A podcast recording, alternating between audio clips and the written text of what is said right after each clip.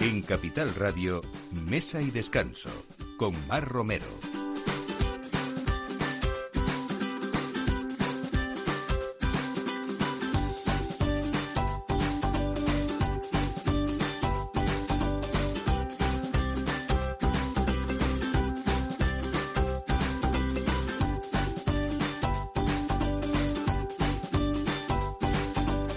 Buenos días, eh, tenemos la mesa puesta ya también porque mañana por la noche llegan los Reyes a casa de todos. Espero que bueno que hayan sido buenos este año y así empezamos nosotros el año en Capital Radio.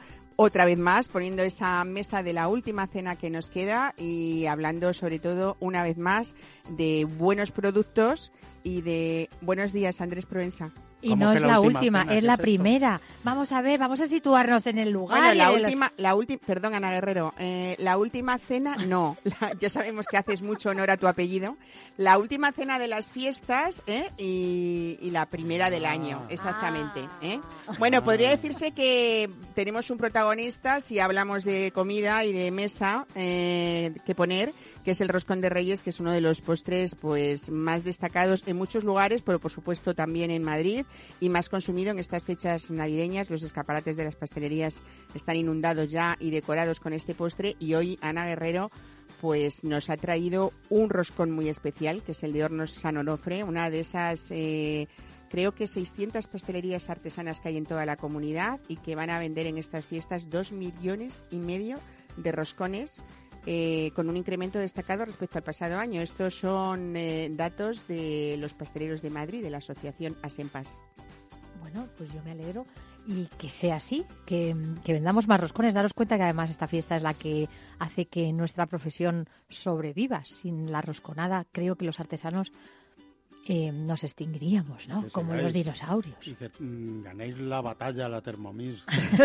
Tanto daño hace a nuestras úlceras. Bueno, lo artesano es tiempo y tenemos que tener en estos días especiales, eh, insisto, los últimos días de fiestas ya navideñas, en nuestro momento para disfrutarlo. Así que vamos a disfrutarlo hoy sábado con, con ustedes. Con Andrés Proensa, que te tengo aquí el primer fin de semana del año. Bienvenido, Andrés Proensa, una vez más. Qué bien estos estos seres fieles que tengo en mi estudio.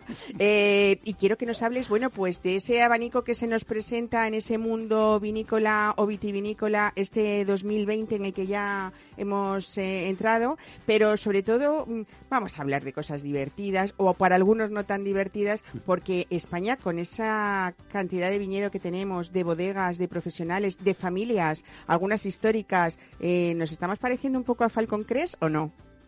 Todavía no hay sangre, pero danos tiempo. Tenemos un montón de historias, hay para rellenar varios tomos. ¿Y hay alguna bodeguera con nombre de Ángel? Hay varios ángeles que son bodegueras.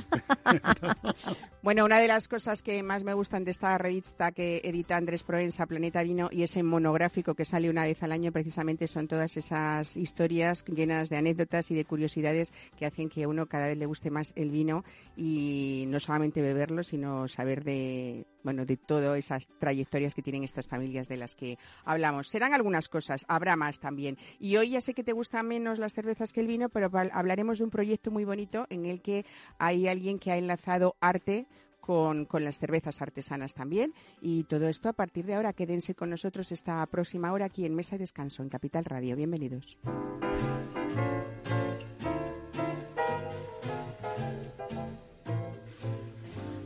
How'd you like to spend Christmas on Christmas Island? How'd you like to spend a holiday away across the sea? How'd you like to spend Christmas on Christmas Island? Like to hang your stocking on a great big coconut tree? How'd you like to stay up late like the islanders do? Wait for Santa to sail in with your presents in a canoe. Los valores de calidad que defiende la Asociación de Empresarios Artesanos de Pastelería de Madrid vienen contemplados en esa creación del sello artesano de calidad que nació en 2018 con el apoyo de la Dirección General de Comercio y Consumo de la Consejería de Economía y de Empleo y, y Hacienda. Bueno, ¿cuál era el objetivo? Pues era identificar y apoyar a las pastelerías que elaboraban sus productos de forma artesana y tradicional. Y decíamos, Ana, que cada día más eh, se adquieren esos dulces navideños en los establecimientos con este distintivo, pero sobre todo porque, como yo decía al principio del programa, lo artesano es tiempo y hay que disfrutar esa diferencia, ¿no? Y no solo es tiempo, y además yo os diría, además de este sello, que por supuesto vienen bien, eh, pero aún pediría un poco más, no solamente ser artesano, es que nos exijáis que los artesanos nos comportemos como Dios manda, que compremos buenas materias primas, que las busquemos, que indaguemos, que, cada día seamos mejores que ayer. Y, en eso consiste la artesanía, no solamente en poner mis manos a, a trabajar, sino hay detrás un pensamiento y hay detrás muchísima calidad. El horno de San Onofre es verdad que ofrecéis uno de los más sobresalientes roscones de, Madrid. Eh, este año ha ocupado el segundo lugar en el campeonato de roscones artesanos que organiza la web Gastroactitud. Eh, es una apariencia muy tradicional, con esa colección de frutas escarchadas, de colores, una masa tierna, esponjosa. Mm, está correctamente aromatizado con azahar y con los cítricos de rigor. Eh, un roscón no tiene por qué empalagar, tiene que acompañar, pero y los sabores realmente que no sean artificiales y eso solamente se consigue como.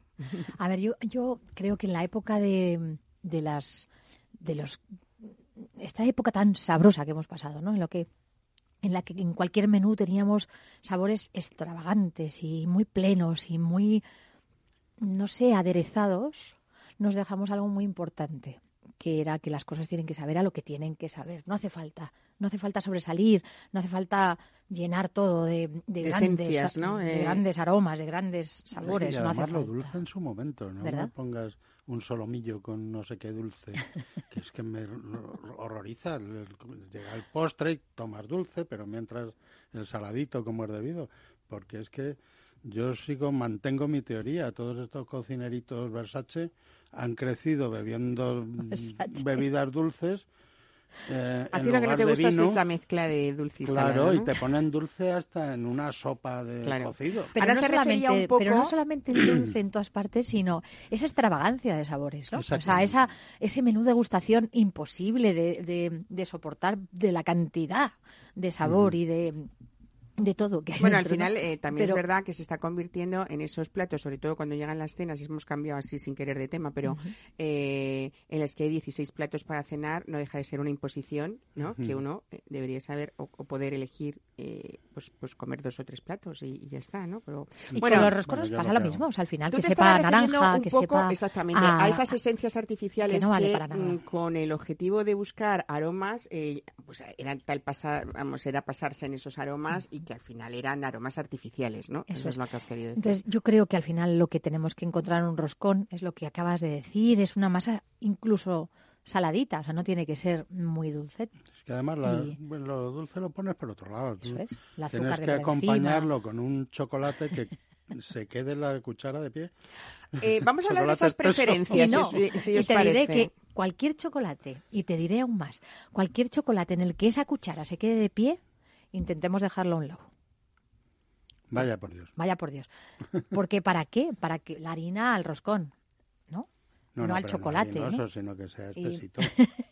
Entonces, nunca un chocolate nos va a espesar. Eh, cuando hablábamos del chocolate y de los orígenes del chocolate, en ese cuarto viaje, por ejemplo, que hizo Colón, y el último y el más largo, además, es verdad que los franceses, el chocolate a la francesa siempre les gustó mucho más ligero, ¿no, Ana? Corrígeme si me equivoco. Y en España, la frase de las cosas claras, el chocolate espeso, es porque nos gustaba. Pero entonces sí que era chocolate, chocolate. Tú te referías a que posiblemente cuando veamos chocolates muy espesos sean un aporte importante de harina en esa mezcla, ¿no?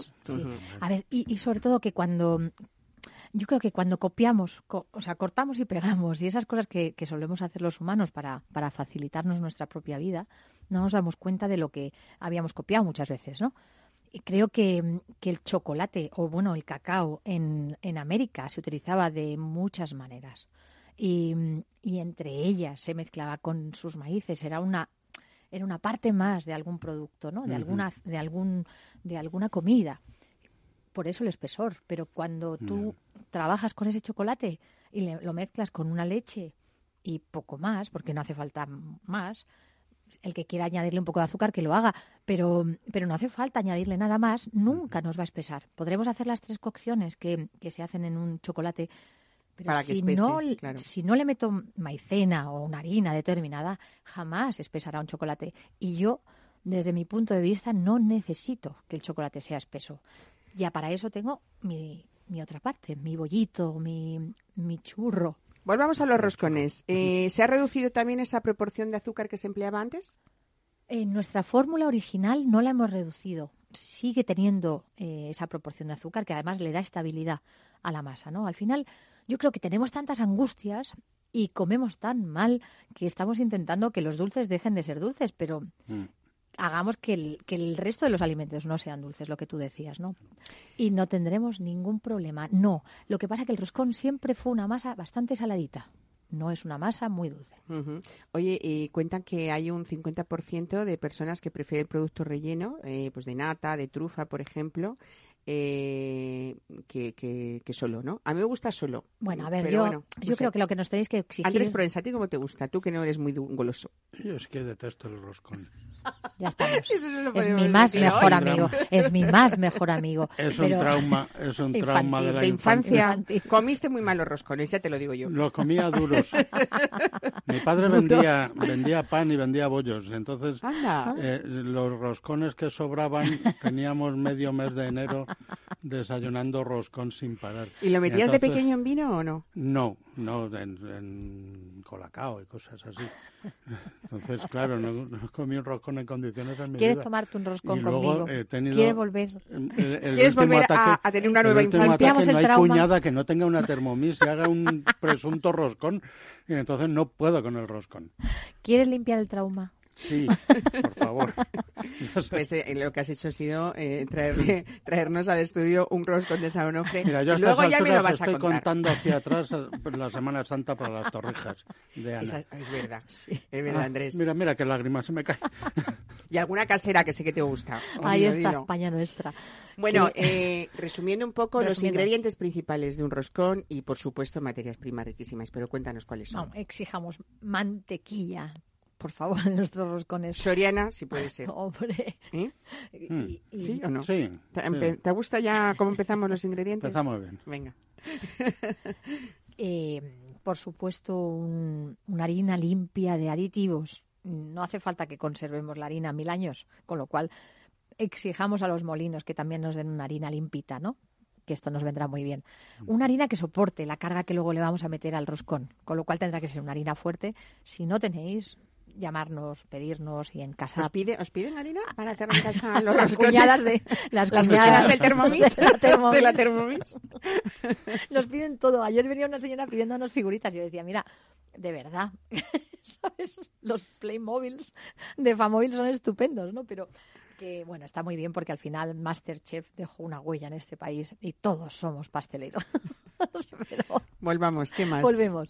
Eh, una harina que soporte, azúcar, por supuesto, rayaduras de naranja y de limón, rayaduras de naranja y de limón, no hace falta meter esencias ni nada más, un agua de azahar y unos huevos camperos, por ejemplo, ¿no? Con esto tenemos un perfecto roscón. Luego lo podemos decorar como queramos. Nosotros decoramos de la forma tradicional, emulando las joyas con las frutas confitadas, almendra, granillo española y, ¿para qué irnos a California por la almendra? Qué poco ecológicos seríamos. Y quiero que me cuentes un poco de historia, porque en los roscones de San Onofre no solamente está la figurita, esta que piden a veces las señoras, eh, sino que también está el haba. Sí. Hay dos. Mm, juntamos las dos ideas. Eh, eh, ¿Eso qué significa? Las más romanas, que es, de ahí viene el haba, con las saturnales y un poco este símbolo de que no falte nunca el pan, ¿no? O que no falte nunca la comida, que conllevaría el haba, y la parte más frívola y, divertida que la pondría Luis XV con sus con su delfín de oro no dentro de, aquella de aquel postre de aquel roscón y aquella fiesta maravillosa en la que se lo debieron de pasar bomba pero que a mí me hubiera, me hubiera encantado estar, claro. Lo rellenó, o sea, puso un delfín, un delfín de oro en el, en el roscón y luego lo decoró con joyas, ¿no? Con rubíes, esmeraldas, zafiros, lo que... Y esas son las frutas escarchadas que simbolizan esas joyas, ¿no? Sí. Luego lo que hizo fue jugar a... Bueno, eran aquellos juegos, la gallina ciega, todos aquellos juegos que surgieron ¿no? de, estas fanfarrias. ¿no? ¿Y qué, eh, qué significaba eh, al que le tocará tanto en la figurita como, como el lava? Y ahí como mezclamos con una tradición muy madrileña y, nos ponemos con, llamamos a mesoneros romanos, y, y, le, y, cogemos esa inmensa tradición que dejó él junto con aquel alcalde viudo de Pontejos. Creo que aquel en Madrid debió de, de, representar lo que hoy tenemos otra vez en Madrid, ¿no? Un Madrid lleno de vida, lleno de, trabas también, ¿no? Pero bueno, Mesonero lo que, lo que decía era que era la primera fiesta del año, aquella en la que se nombraban compadrazgos, en la que había que resolver problemas, en las que había que actuar como buenos. Entonces el que encontraba el haba pagaba el roscón y se quitaba la responsabilidad y aquel que recibía el regalo de la sorpresa se, se convertía en el jefe de la tribu, en el jefe de la familia y tenía que resolver todos los problemas que llegaban. O sea, que al final es mejor que te toque el haba que te toque la figurita, porque tú ya te, eximes. de responsabilidades durante todo el año, ¿no? ¿Qué más cosas? Luego, los rellenos, por favor, que no se nos olviden. Los rellenos, también exigirnos que los rellenos sean naturales, que no, sean mixes vegetales, que ya bastante tenemos con los colesteroles. Y Nuestro realizador Alberto Coca, lo que más le gustan son los de nata, me lo ha archivado esta pero mañana. De nata, nata, exige que sea nata, que no sea un mix vegetal, que no sabemos muy bien cómo se ha tratado y de qué calidad es. Y al final todo esto se nota mucho, ¿no? O sea, el, el no te va a cansar, no se te va a pegar a la lengua. Cuando se pegue una nata mucho a la lengua y, y al paladar, algo va mal. La nata es muy ligera, algo tiene de grasa, por supuesto, un 35% de grasa. Pero no, cuando, cuando algo se convierte en algo muy pesado, empezamos a dudar. Pues mira, a mí el que, mm, bueno, un relleno muy tranquilo para mí sería una avellana.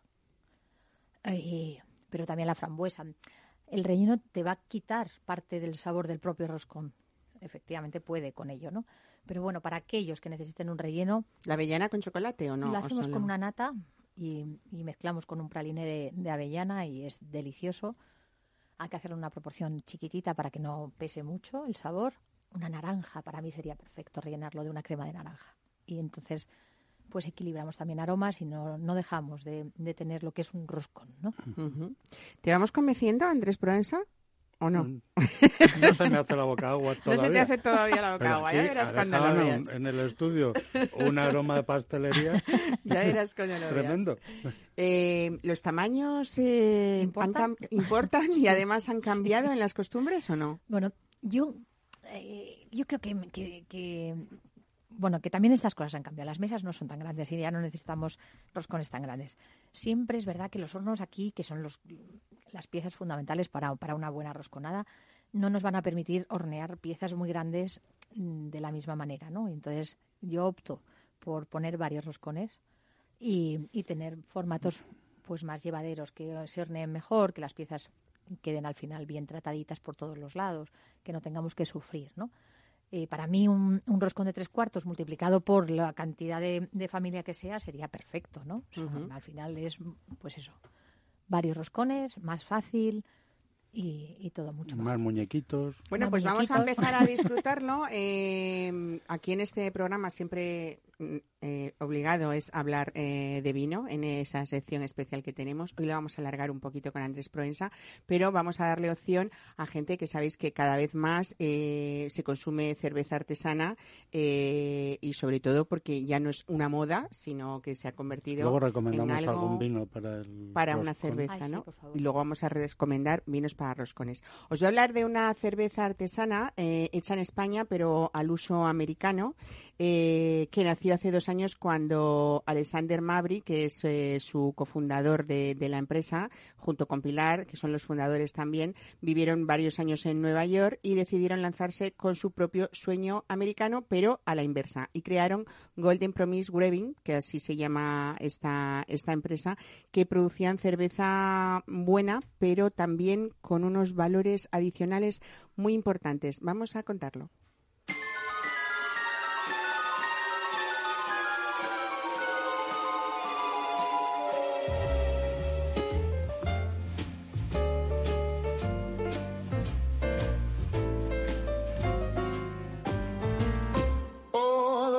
Outside is frightful, but the fire is so delightful. And since we got no place to go, let it snow, let it snow, let it snow. Oh, it doesn't show signs of stopping. And I've brought some corn for popping. The lights are turned way down low. Let it snow, let it snow, let it snow. When we finally kiss goodnight, how I'll hate going out in the storm. But if you really just hold me tight. Alexander Mabri, buenos días. Bienvenido a Mesa y Descanso. Buenos días. Muchas gracias. bueno, voy a contar una anécdota antes de empezar a meternos en, materia, eh, que eh, tanto Alexander como Pilar eh, sois periodistas y trabajabais en medios americanos y ahí decidisteis lanzaros con este sueño americano, pero a la inversa, era volver a España y hacer lo que lo que descubristeis que más os gustaba hacer, pero en casa, que era cerveza artesanal al estilo americano, ¿no? Sí, eh, está, muy bien explicado así. Eh, nosotros nos fuimos a Nueva York hace ya en 2012. Eh, estuvimos bastantes años allí, trabajamos para eh, para una, una corporación de comunicación que, que hoy en día ya no existe porque se la comió otra corporación, mm. que era Timing, eh, donde estaban la revista People, Time, Fortune, en fin, muchas publicaciones y allí pues eh, hacíamos lo que sabíamos hacer. Eh, en mi caso me dedicaba al tema de vídeo y mi mujer escribía sobre el modo de belleza. Entonces, eh, somos personas creativas, inquietas, en fin. Y lo de la cerveza surgió de casualidad. Eh, alguien me dijo que hacía cerveza en casa, me pareció increíble. empezó, siendo una, una afición, no sé, así, pues, como algo que me parecía pues, muy creativo, o sea, muy muy divertido y tal, que era cocinar una cerveza en tu volver a casa y luego bebértela. Y luego, pues, eh, lo que nos hizo volver eh, fue sobre todo que empezamos a aumentar la familia y con hijos y, y entonces, pues, teníamos claro que los hijos los queríamos queríamos que creciesen en España porque pues bueno pues eh, como en España pues no como parece un tópico, pero como en, ninguna parte. No como en España en ningún sitio. En ningún sitio. Y entonces, eh, bueno, con lo que habíamos aprendido, con lo que ellos eh, habíamos, eh, porque nos fuimos formando cada vez más en el tema de la cerveza, pues decidimos hacer algo nuestro. Y así surgió Golden Promise, que es una marca de cerveza, pero en la que prima, o sea, lo, lo más importante era para nosotros, o sea, no solo hacer cerveza, sino hacer eh, una marca de cerveza, hacer cerveza la que nosotros queremos y como nos gusta, y hacer todo, digamos, todo el proyecto, eh, o sea, tomándonos todas las decisiones eh, eh, a nuestro a nuestro gusto y, y aprendiendo por el camino. Es la, la mejor manera de, digamos, de tener un trabajo que aunque a veces te hace sufrir un poquillo, te da muchas alegrías y muchas recompensas. Oye, ¿y la tripita que tenéis es cervecera ahora o no? ¿De tanto tomar y tanto tomar?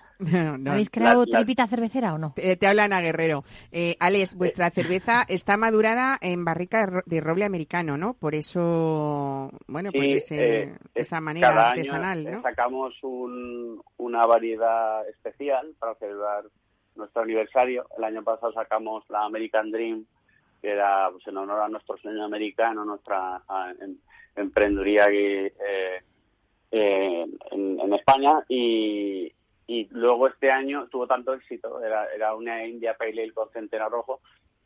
Este año le dimos una vuelta de tuerca y se me ocurrió que podía quedar muy bien si pues, reposándola en barricas de roble americano en concreto eh, son barricas que han venido desde Kentucky, que han tenido bourbon eh, hecho allí y pues traje unas cuantas las que pude. Las llenamos con la cerveza que del año pasado, no, del año pasado, la, volvimos a hacer y la metimos en las barricas y este año sacamos eh, la versión envejecida en barrica que estuvo seis meses y la verdad es que ha salido una cerveza espectacular.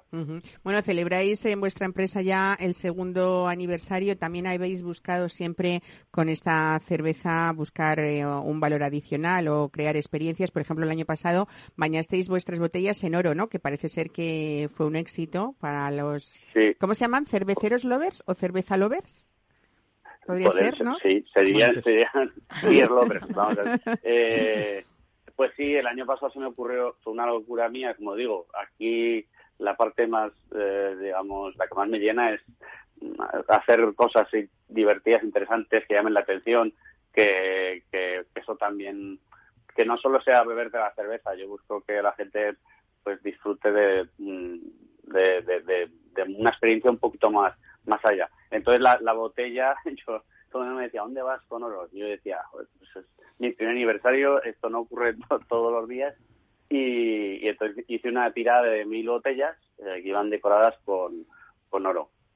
y, se, y, bueno, pues fueron un éxito. Y este año la locura era la cerveza, pero eh, como bien dices, hay un extra. Y en este caso eh, hemos hecho una colaboración con cinco artistas, que son Abdul Bas, Sofía Maldonado, Ana Barriga, Roro Berjano y Cristian Bing eh, algunos de ellos son eh, de talla internacional, se manejan eh, por medio mundo. y bueno, Abdul Bas es el artista de, las cabezas de pollo, ¿no? Posiblemente el más famoso a nivel mundial. Sí, sí, sí, sí, sí, Abdul Bas es, eh, efectivamente, él es, mm, su, su arte se caracteriza porque todo, todos los personajes que él dibuja tienen cabeza de pollo y tiene una fijación con ACC bastante importante. Pero y eso lo hace totalmente diferente. Y a mí, me gustaba también eso no es alguien que apuesta por lo suyo y lo hace como él quiere como él lo ve y ya está. Alex entonces cada cerveza vuestra de este año incluye una obra numerada original eh, han hecho 100 por artista o sea 500 obras hay nada más no exacto, y hay una tirada muy pequeña también 1850 botellas de esas cervezas únicas no sí sí ya no quedan muchas es decir que ya estamos en con los últimos eh, botellines. O sea, eh, las, claro, las personas compran eh, compran las, las cervezas, tienen ahí la obra y lo que la colgamos, la marcamos y la disfrutamos luego todo el tiempo, ¿no?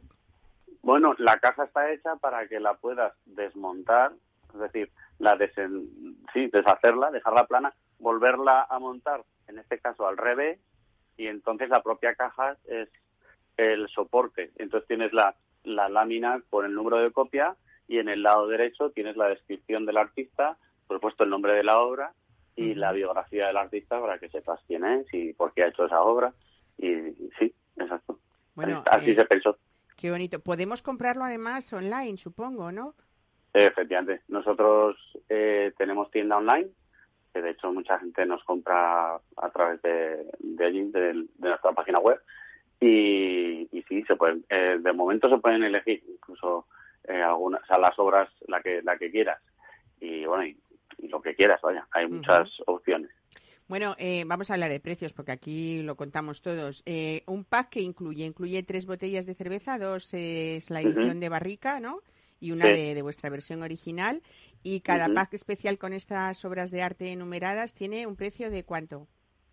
de 38 euros. Ah, bueno, pues las, de, las que llevan las, las cajas que son las obras numeradas, que son 100 de cada, son 38 euros, sobre todo por el por la obra en sí, que es lo que digamos más más ha costado en todos los sentidos eh, conseguir hacer y, y promocionar pero pero sí ese es, el valor aunque ahí bueno hay ofertas y demás pero pero sí 38 euros eh, ya no quedan muchas eso sí, también lo, hay que decirlo, que para que lo tira que no se lo piense mucho de aquí para Reyes.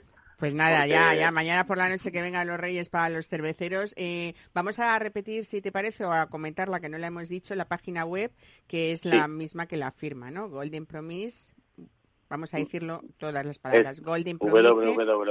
www.goldenpromisebrewing.com. Bueno. Pues nada, búsquenlo y ya saben, eh, lo más bonito es tener una cerveza artesana made in Spain, y aliarse con el arte joven, que creo que es una idea genial. Felicidades Alex Mabri por este proyecto, eh, a Pilar también, otra la cofundadora y, sobre todo, bueno, pues eh, mucho éxito, ¿no? Que, es lo importante, ser eh, apasionados también no solamente en hacer cosas creativas, sino ofrecer cosas bonitas, pues también es muy importante. Así que vamos a seguir trabajando para, para sacar cosas interesantes y que y que sigan sorprendiendo a a nuestros clientes. Genial, pues nada, eh, nos apuntamos a esa página web y, seguiremos todos esos proyectos a partir de ahora. Muchísimas gracias y feliz año, Alexander Mabri. Hasta luego, buenos días. Gracias.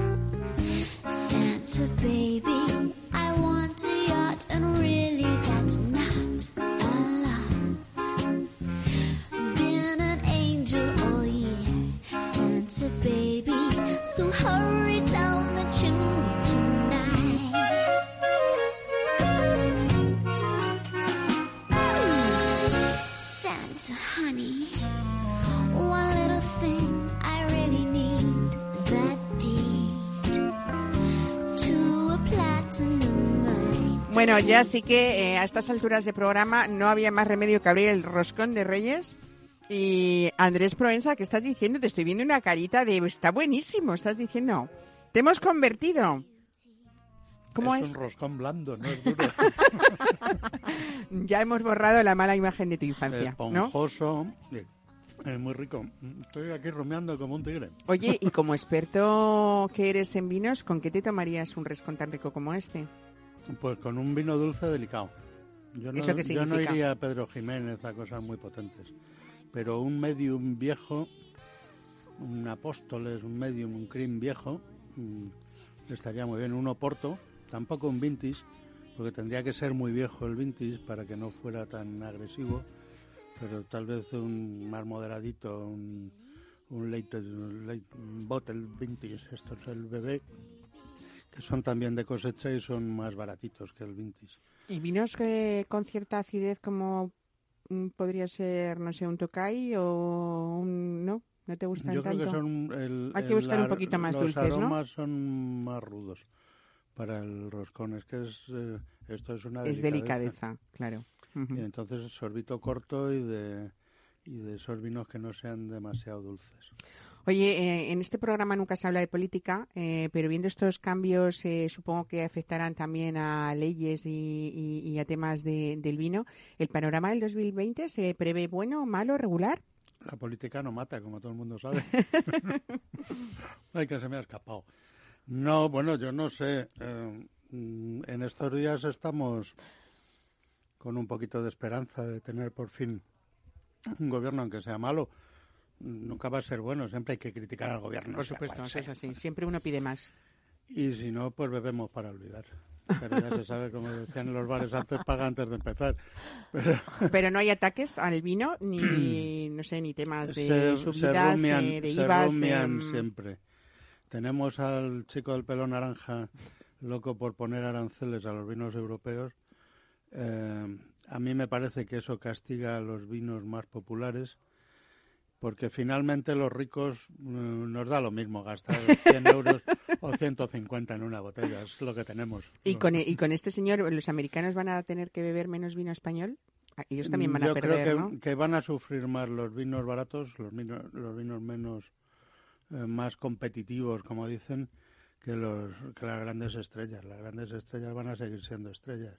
Mm, Y yo creo que los vinos españoles van a seguir escalando. ¿eh? En la guía ya lo vimos el otro día. Pero bueno, los franceses también, como están dentro de Europa, subirán también, con lo cual los españoles siempre seguirán siendo Mm, buenos vinos para personas Pero que no tienen insisto tanto que, que capital. los ¿no? grandes nombres no van a penar. No lo creo. Claro.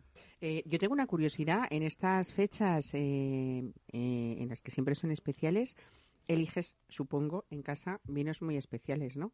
Como cuáles, por ejemplo. Los el otro día estábamos dando aquí marcas y no pasa nada, porque al final eran gustos personales de nuestros invitados también, y alguno mío. A ver, yo tengo para elegir, mm, en la guía son 600 y pico vinos que son potables en cualquier momento. La verdad es que, eh, con algunas excepciones, porque los vinos dulces no son para cualquier momento y tal, pero son los grandes vinos, mm, en 600 y pico puedes elegir cualquiera que va a ser satisfactorio.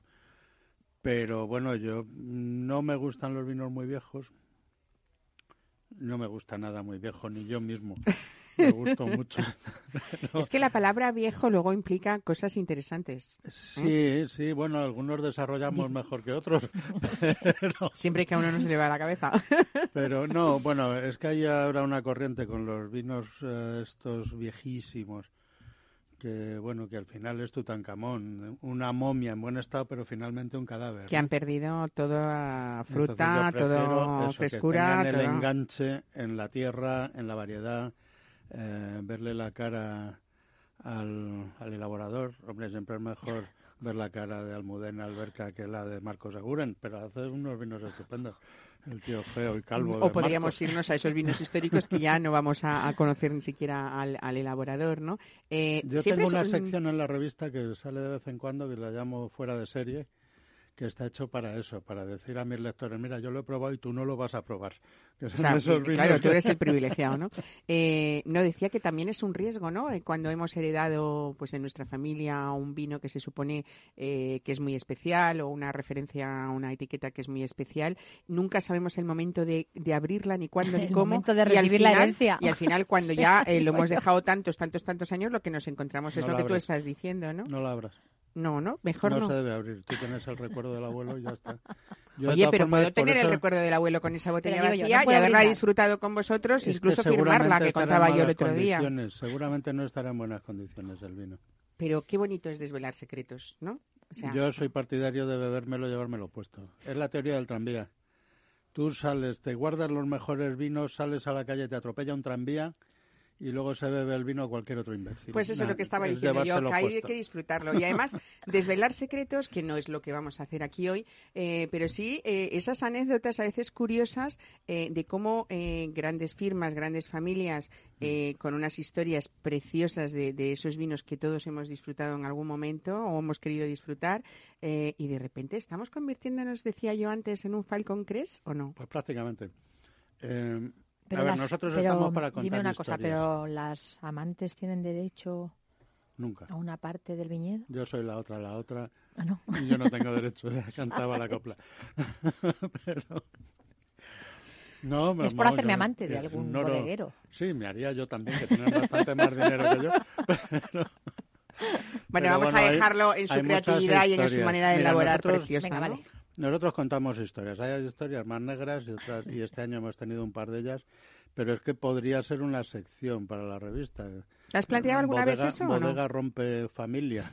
Entonces, la bodega rompe familia y no por no porque por el alcoholismo, sino por la codicia. ¿no? Es el pecado, es uno de los grandes pecados Bueno, capitales, tenemos ¿no? avaricia, tenemos envidia, tenemos todo tipo de cosas dentro del mundillo este. Y Yo soy más de gula y lujuria. pero es, un, es un pecado más perdonable, ¿no? La envidia yo creo que es el menos perdonable de El- todos. ¿Qué creéis? Y es el El más bobo. Y Porque además nunca es el la, más español, ¿o nunca no? ves la otra parte. Nos atacan Yo siempre que siempre, ¿no? hay envidias digo, espérate y mira a ver lo que hay detrás. A ver si dejamos de envidiar. El padre Sebane, antes de echarme de clase, decía que eran igual de malos cualquier pecado. Yo creo que no, fíjate. A mí la gula me parece menos pecado. Eh, y, la, y, la, lujuria me parece mucho menos Estamos en horario también. la que menos me gusta eh, o las que menos me gustan son la envidia y la avaricia esto, lo, esto, lo, cuento y, la, soberbia, no me gusta nada tampoco. Esto lo cuento porque es el momento en el que todos, como sabéis, nos hacemos los propósitos de enmienda que se decía antes, ¿no?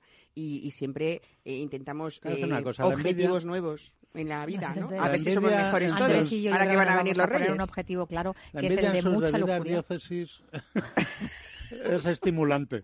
Esto es como los venenos, ¿no? Hay venenos que curan en pequeñas dosis y matan un poquito. Me ha encantado lo de la diócesis, como el otro día que escuché una frase que me dijeron, este señor es una inminencia en el vino. Y dije, qué bonito.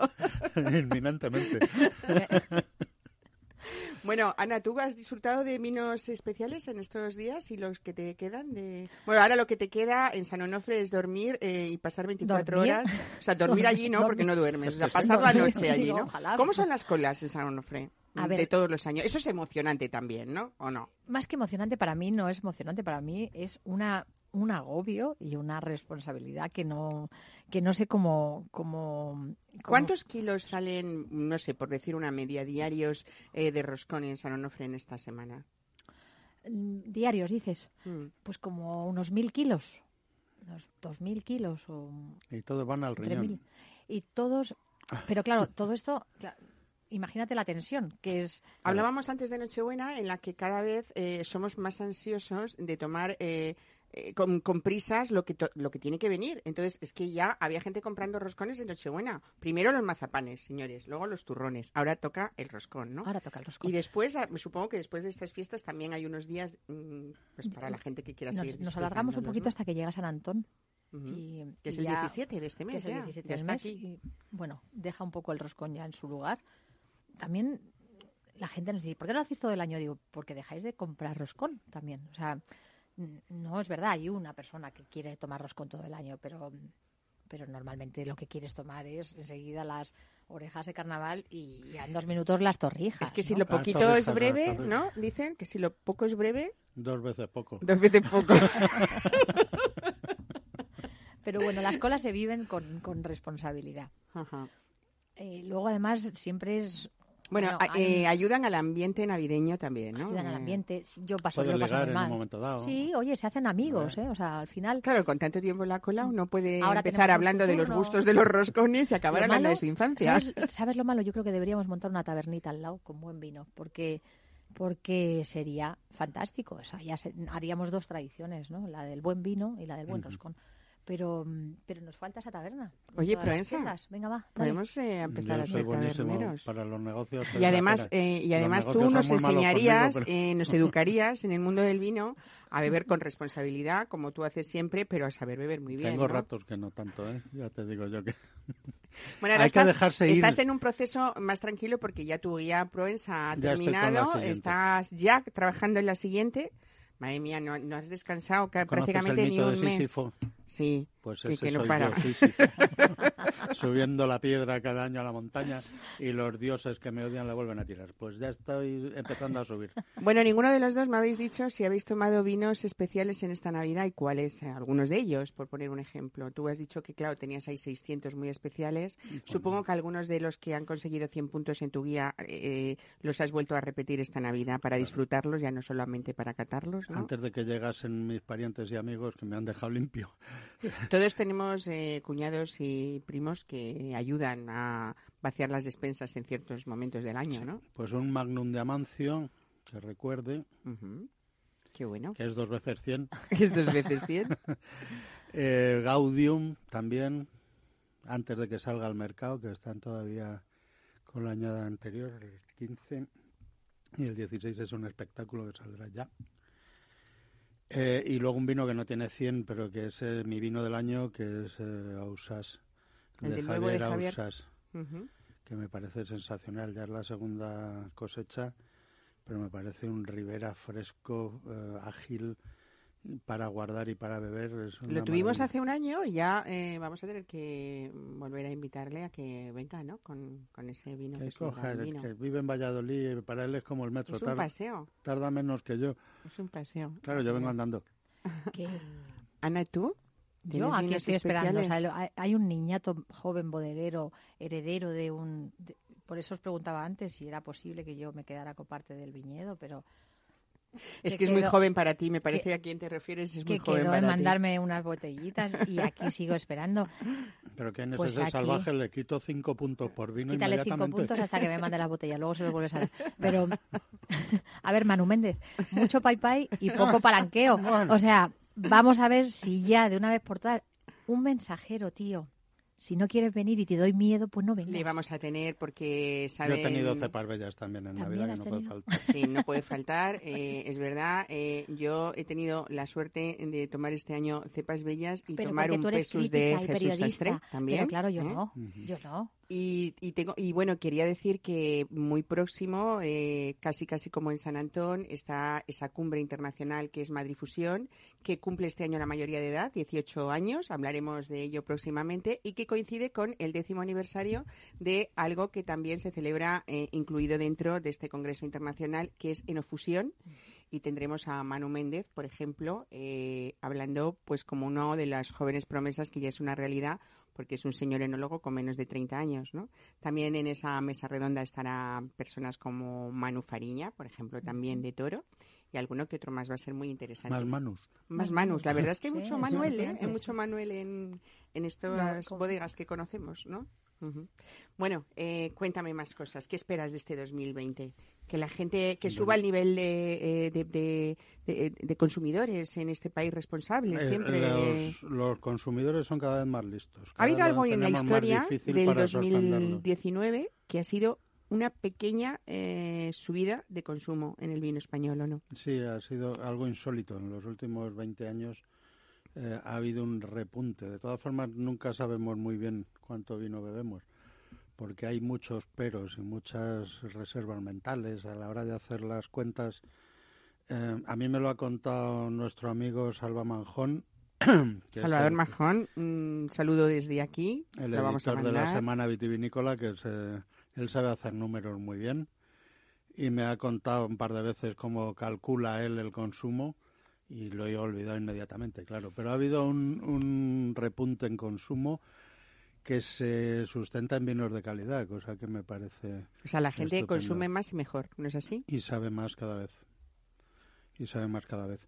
Y va a tener cada vez mejores vinos por obligación, porque finalmente las burocracias están espabilando, las denominaciones de origen algunas se van poniendo al día con vinos con mayor anclaje en el terruño, en el, en el municipio, en la viña y más serios, ¿no? Solo con la aparición de esas normas nuevas ya estimula la aparición de vinos nuevos. Lógicamente van a ser vinos de gama alta y van a estar cuidados, van a estar más mimados. Eso se traduce también un poco en el respeto a esa creatividad del elaborador, eso mete un, un, bichito, un virus estupendo en las bodegas, que es el virus de la calidad y eso se, se, se derrama en cascada sobre las otras gamas de vinos más populares. Y yo cada año tengo que apretar más el criterio porque no puede ser. Este año han salido 11 cienes en la guía, que es el más del doble de, la, de mi marca máxima. Y es un, eh, son 11 vinos que yo no me atrevo a bajarle el medio punto a ninguno. Pero Estos señores, cuando tú les das eh, por primera vez un 100, Supongo que lo que por lo que trabajarán eh, con, con, la guía de, de, Provenza y, con otras guías es no bajar ese listón ningún año siguiente, ¿no? Ese año me quieren mucho, al año siguiente igual menos. ¿Ha habido algún caso que tú le hayas dado a alguien 100 y luego se lo hayas quitado? Sí, claro.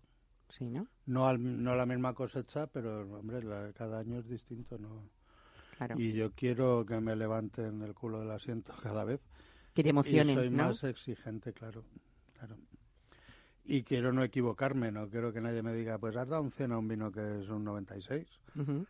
Ah, siempre hay siempre hay dudas, ¿no? Yo siempre lo digo que, que esto es territorio de libertad. Eh, bueno, aprovechando. aunque yo tengo razón.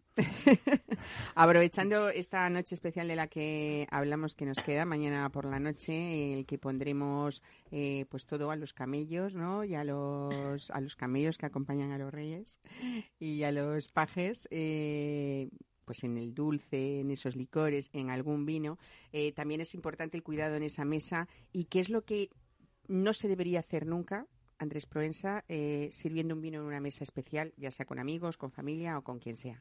¿Cuál es un poco eh, esa, mm, no sé, e-, esa las copas talladas. ¿Qué tiene el vino? Iba a decir, eh, no me salía ahora mismo. Las copas talladas. No puedo con las copas talladas. Por favor, no pongan copas talladas en la mesa. Aunque las de la abuela son preciosas, las para agua, que son muy bonitas y están muy de moda. para, helado. Eh, para, helado. Vale, copas limpias en ese cristal. Sí, para Más ver cosas. el vino Tamaños mm, que luzcan. Amplios para que se desarrolle. No pongáis el vino nunca a temperatura ambiente porque tendemos a que somos 15 en el salón y tenemos la calefacción puesta, por favor refresquen ustedes. Está el, suegro que pasa frío, se ponga, te pongas como te pongas y entonces poner la, la, calefacción a 24 grados. Y entonces sí que el vino merece ser llamado caldo. Yo creo que no hay un vino que merezca más de 16 grados de temperatura de consumo. Que notes fresquito, que notes... Si hablamos de vinos viejos, igualmente. Igual. O más. Tú ten en cuenta que tienes una proporción muy importante de alcohol sobre todo los vinos más modernos, que ya el 14 es, un, 14 una grados graduación es algo... moderada. Entonces, eh, y es el elemento más volátil. Si tú lo pones caliente, lo primero que tienes es una capa de alcohol. Y te pierdes lo mejor del vino, que son esas otras cosas. La fruta, la crianza, el, perdón, el desarrollo. Entonces hay que apagar un poquito el alcohol y que salgan esas cosas mucho más gratas. O sea, para disfrutar un vino... En tintos y en vinos generosos a 16 grados. ¿A 16 los blancos? A mí me gustan más bien fríos, pero 6, 8. 8. En cepas bellas tienen que ser 8. Y el, las burbujas, que yo no suelen apetecerme mucho de ningún tipo, pero bueno, hay cosas ricas. Eso sí, pilé casi a 5 o 6. Para, y luego que no te rellenen cada rato, ¿no? Porque no consigues tener la temperatura jamás. Tú te, acabas una copa y luego te pongan más, pero no, no rellenar todo el rato porque es otro pecado muy extendido en restaurantes. Me gusta que digas eso. Sí, porque a veces vas a los restaurantes y te rellenan cada rato porque se supone que tú eh, estás casi obligado a consumir más, claro. Pero lo que están mm. consiguiendo es que primero que no te hago bien, ¿no? que tiene que disfrutarlo no con son tiempo. de postre, son en todo caso de aperitivo. Las burbujas además son de bodegueros tacaños, que lo llenan de agujeros para tener menos vino en la botella. no, lo que sí que es verdad es que si uno ha bebido un blanco, por ejemplo, y después un tinto, dependiendo de los platos que tengamos, lo peor que puede hacer uno es tomar burbujas después porque posiblemente lo que menos se lleve es un dolor de cabeza, ¿no? Bueno, y unos ruidos muy raros en el estómago. Claro, o sea que siempre al principio, ¿no? Yo sí, Tanto champanes como cavas. Y sienta estupendamente como aperitivo, ¿eh? Que no parezca aquí que yo detesto. Y si incluso uno no quiere mezclar, pues es el comodín perfecto desde el principio hasta el final de una cena, ¿no? Puede ser, sí. Sí, a mí no me gustan las monotonías tanto. Yo también prefiero, hacer algún cambio así de vez en cuando, rico, ¿no? Aunque sea tres veces. Aunque sea tres veces en una cena tan importante. Ah, no, yo hablaba de matrimonios. bueno, hay personas que sabes que la palabra maridaje no la, no la entienden, no la entienden o no la quieren, ¿no? Eh, yo siempre digo que, no sé, es una opinión mía, que se puede decir igualmente armonía que maridaje. A mí armonía me suena a música. Sí, ¿no? Maridaje, la primera acepción del diccionario es la que encaja perfectamente. Armonía no es incorrecto, pero te tienes que ir a la segunda o tercera acepción. La primera es de música. ¿Y la primera acepción Entonces, de seamos maridaje claros cuál es? y no cursis. La primera acepción no me lo sé de memoria, pero tiene que ver con la conjunción de dos elementos en, en, buena armonía. En buena armonía. Pero el maridaje es la definición perfecta para lo que, lo que A mí me gusta esa palabra. Y otra ¿A ti cosa. Te gusta, Ana Guerrero? Bueno, a, a algunos maridajes me gustan mucho, hay otros Yo que... estoy hablando de vino. De la palabra. De la, de palabra. la palabra. Hay otros que no tanto. Pero no, es es verdad que, que como que hay que, que hay que saber maridar, ¿no? Sí, claro, claro. Eso Al final, yo, yo ha habido momentos de mi vida en los que me han roto el vino y me han roto la comida. Y, y el corazón, no el, me digas. El corazón no te lo puedes ni imaginar, pero con vino duele menos. Y, Efectivamente. y entonces yo creo que hay que maridar bien, ¿no? El que sepa, que lo haga y el que no sepa, que se calle. Uh -huh. No, y desde luego es otro territorio de libertad, Sí. ¿eh? Sí. Es otro territorio de libertad que no, yo creo, hombre, yo en la guía hago recomendaciones muy genéricas y demás, pero son mis recomendaciones y si alguien quiere tomar Eh, bueno, por eso se llama guía Proensa, ¿no? Como quiera, vamos, pura libertad, cada uno. Eh, Pepe Iglesias dice que el, eh, su gran descubrimiento en maridaje son percebes con viñardanza. Fíjate. Que a mí me parece. Fíjate. Yo, nunca tomaría eso, ni percebes, ni ostras, con viñardanza. Yo le he dicho que pongo el viñardanza. y que él ponga el resto, ¿no? es que lo puedo pagar, el, percebes me temo lo peor. y más este año, ¿no? Como ha estado el temporal. Eh, Ana, mmm, con tus dulces favoritos, ¿que ¿alguien te ha sorprendido? Gratamente, seguro que sí, porque ya tenemos años. Tú muchos menos, pero Sí, yo, por supuesto que me ha sorprendido varias veces en mi vida con grandes dulces, ¿no? Pero yo siempre lo digo, que en mi, en mi masa de recuerdos mm, no olvidaré jamás un, un helado de vainilla, una vainilla bourbon maravillosa en Zalacaín, y creo que lo tomé contigo. No me puedo olvidar de un, mm, bueno, pues de esas comidas sicilianas en las que el pistacho es, es el gran protagonista. O sea, Mm, me voy por el mundo y flipo. Pero sin duda alguna, el gran príncipe o el gran príncipe de mi vida en dulces es el bizcocho castela. No he visto nunca una textura igual, un sabor igual y esa, esa dulzura, ¿no? Esa dulzura que deja sin pesar y sin agredir a nadie, ¿no? ¿Has visto cómo se emociona Ana cuando habla de dulce, tanto como cuando tú hablas de vino, Andrés Provenza? Yo estaba pensando en torrijas. Oye, con esas torrijas que se hacen en San Onofre, que ya habrá tiempo a hablar de ellas, eh, yo ya me adelanto para saber qué tengo que poner en casa. Eh, ¿Qué vino lo tomas tú? ¿También pues así hablamos? también algo mm, delicado, algo respetuoso, porque como son aromas y sabores tan finos, tan delicados, eh, no, cuando una cosa es buena, mm, lo que le acompaña no debe ser agresivo. Yo generalmente mis maridajes son al revés, pongo el vino y que lo demás no me moleste.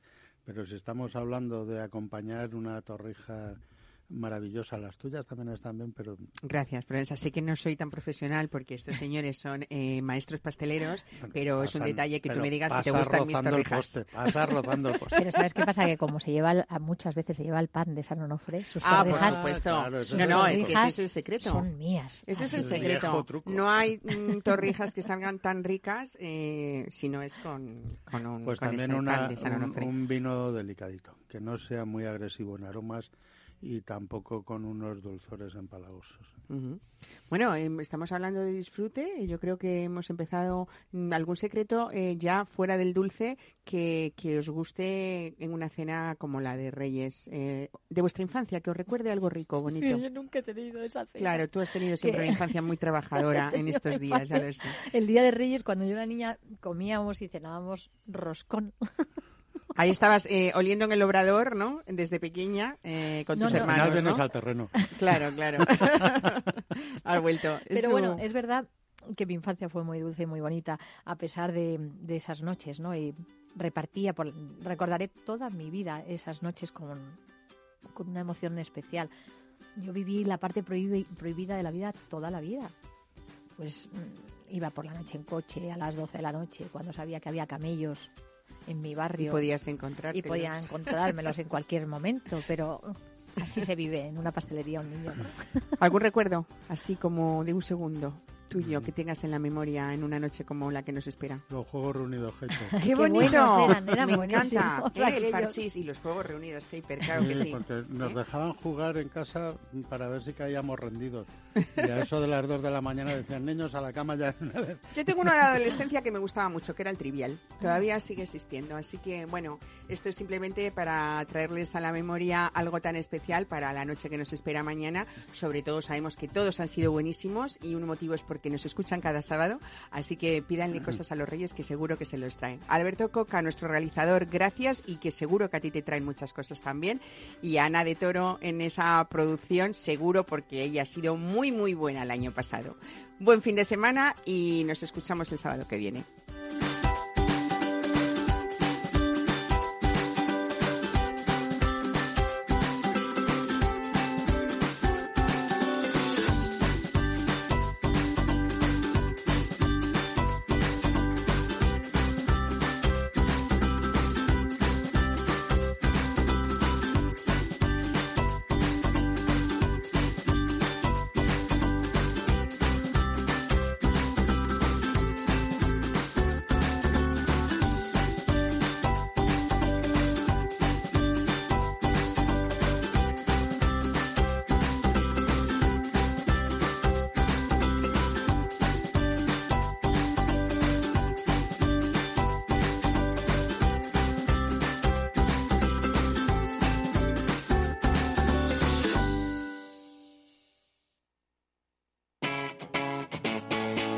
Capital Radio.